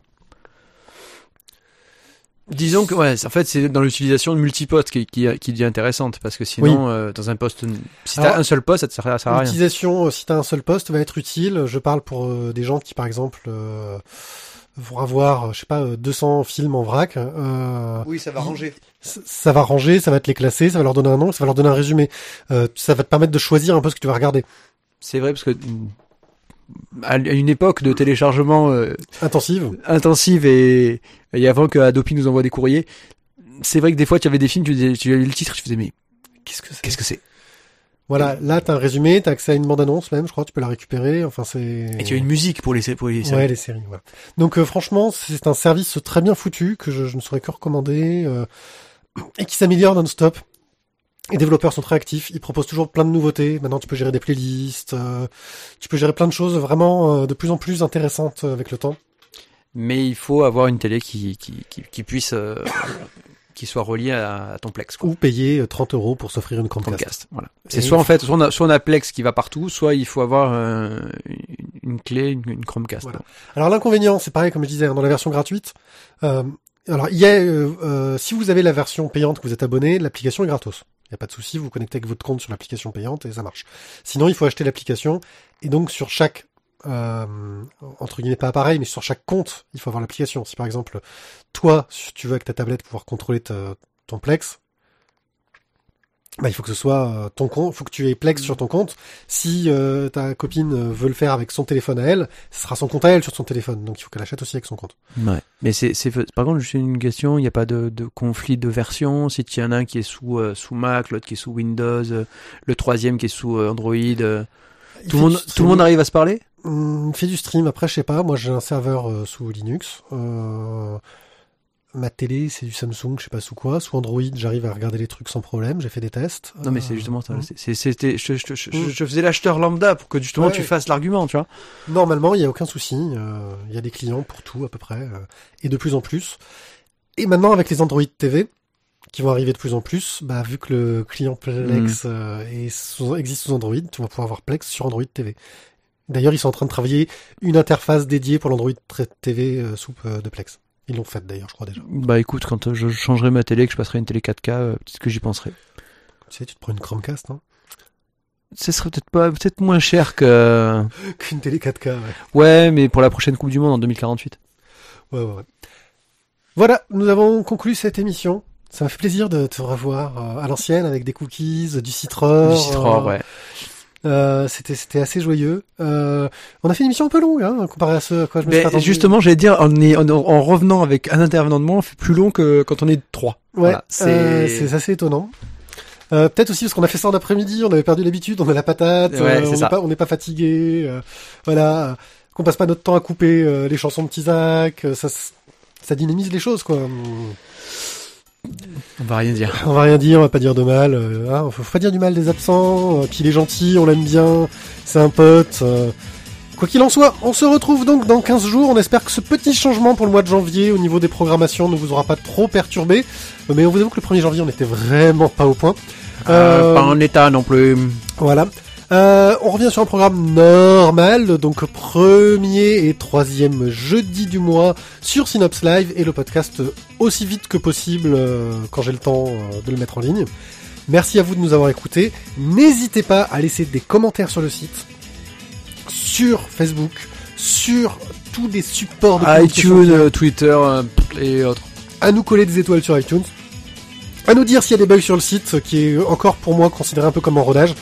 Merci à tous, et on se retrouve donc dans un peu plus de 15 jours. Ciao ciao Ciao, ciao.